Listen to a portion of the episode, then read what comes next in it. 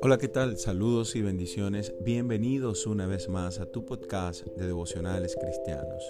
Yo soy David Pognev y en esta oportunidad quiero compartir contigo un devocional que he titulado Un gozo mayor basado en tercera de Juan 1.4 que dice, no tengo yo mayor gozo que este, el oír que mis hijos andan en la verdad.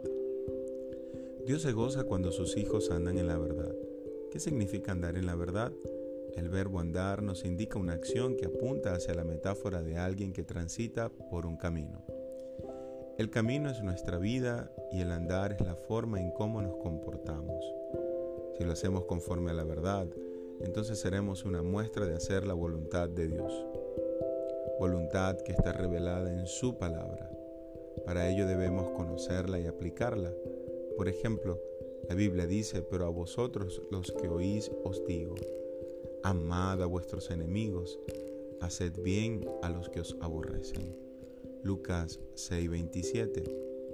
Si amamos a Dios somos capaces de perdonar y esa es una muestra de andar en la verdad. Es fácil amar a quien nos ama, pero difícil de amar y perdonar a quienes nos han hecho daño. El pastor John MacArthur dijo, te pareces más a Cristo cuando perdonas. Así de sencillo, andar en la verdad llenará el corazón de Dios de gozo y también de nuestros hermanos. Pero, ¿andaremos en la verdad? Evalúa tu actitud y sigue intentándolo.